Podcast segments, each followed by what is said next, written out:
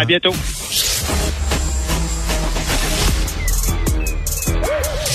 Mathieu Bocoté. Il représente un segment très important de l'opinion publique. Richard Martineau. Tu vis sur quelle planète? La rencontre. Je regarde ça et là, je me dis, mais c'est de la comédie. C'est hallucinant. La rencontre. Bocoté. Martineau. Mathieu, le PQ va présenter aujourd'hui son budget de l'an 1 de la souveraineté en disant que ça va être très bon pour l'économie du Québec. Mathieu, comment on peut prévoir ce qui va se passer? La première année quand le Québec va être souverain? On sait même pas c'est quand, alors qu'on a de la difficulté à prévoir l'économie euh, pour, pour, pour en faire des prédictions euh, pour six mois, six mois à l'avance. Ben, tout dépend de ce qu'on entend par les États, les, les, les finances publiques d'un Québec souverain. C'est-à-dire, évidemment, on ne sait pas dans quel contexte ça va se faire, dans quel monde on va avoir, euh, on va être rendu. Ça, c'est un fait. Oui. Ensuite, il y a un discours fédéraliste qui est récurrent aujourd'hui, mais depuis longtemps, qui dit que le Québec n'a pas les moyens de faire l'indépendance. Si vous partiez demain matin, vous seriez collectivement pauvres ou du moins appauvris. Donc, ce qu'il s'agit de faire, c'est de voir comment, dans le contexte présent, si le Québec était indépendant, serait-il viable économiquement?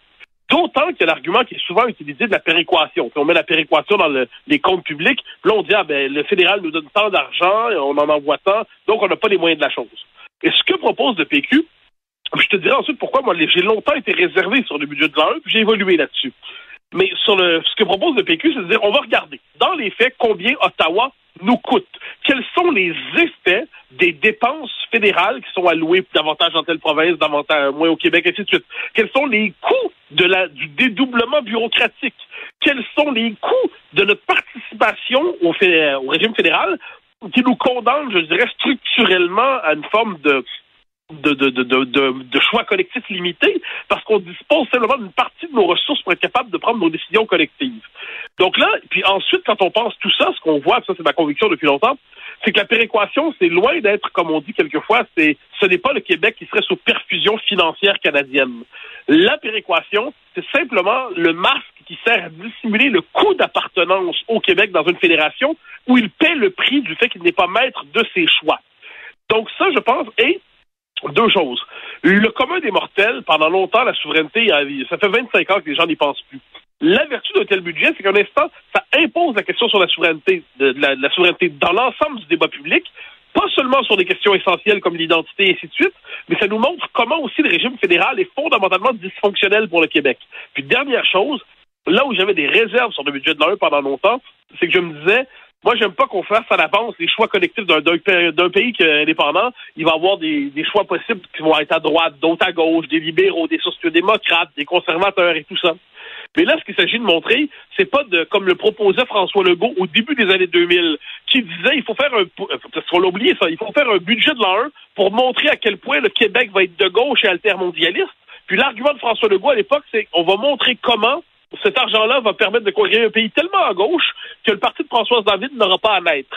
Bon, moi, ça, c'est pas mon option. Mais s'il s'agit de prouver la viabilité financière de Québec indépendant, tout en sachant qu'il y a une variation de contexte d'une décennie à l'autre, je pense que c'est un, pari pour l'instant réussi de la part du PQ. Euh, D'un côté, si vous vous séparez, ça va être la catastrophe économique. De l'autre, ça va être la solution miracle qui va avoir un boom dans l'économie. Pour moi, c'est deux discours qui se ressemblent un peu.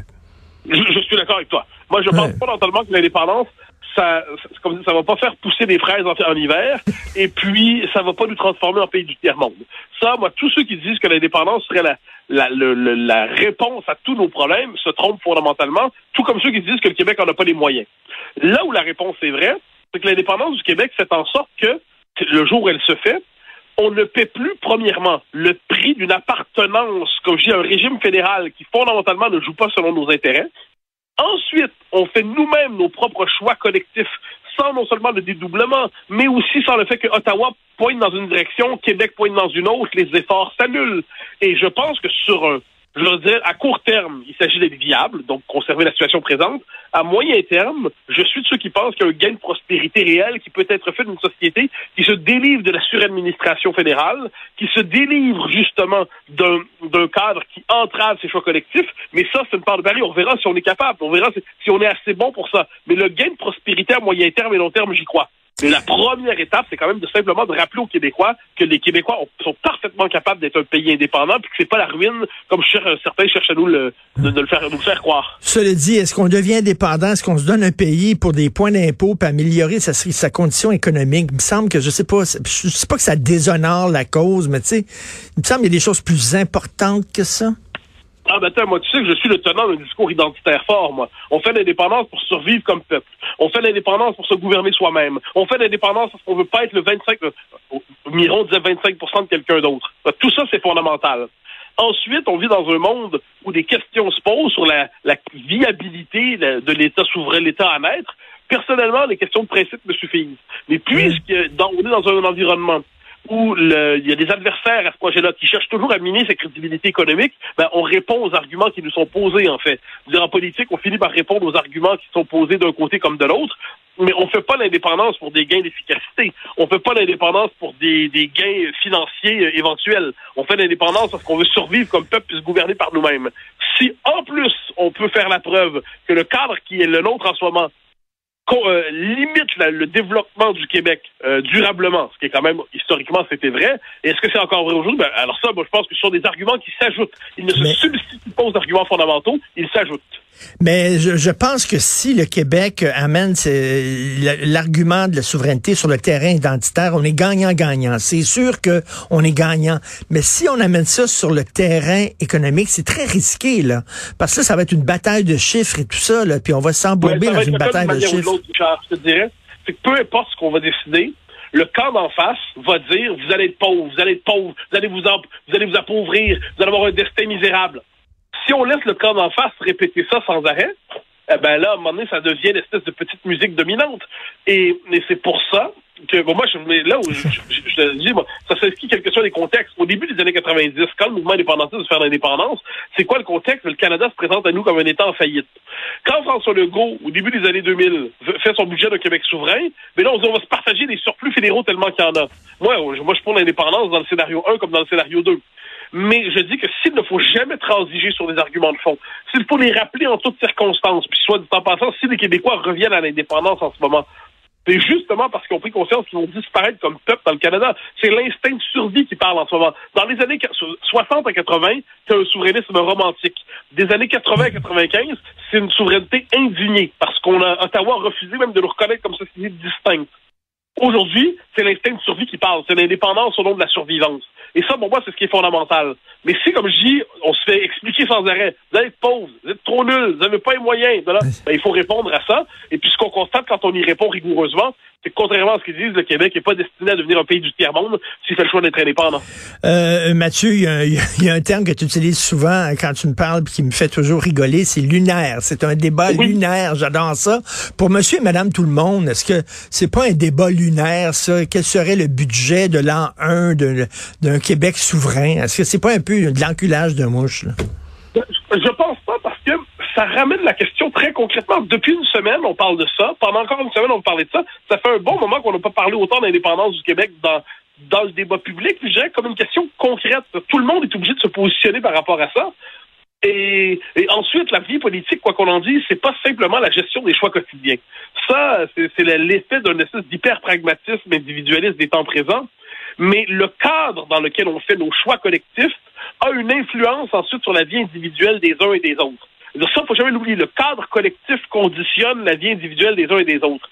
Donc, puis j'ajouterais que des grands projets, le, débat collectif, l'identité d'un peuple, la possibilité d'être maître de soi, c'est très concret. Donc là, ça se concrétise par un fameux budget de l'an Puis là, il y aura des débats, on s'entend.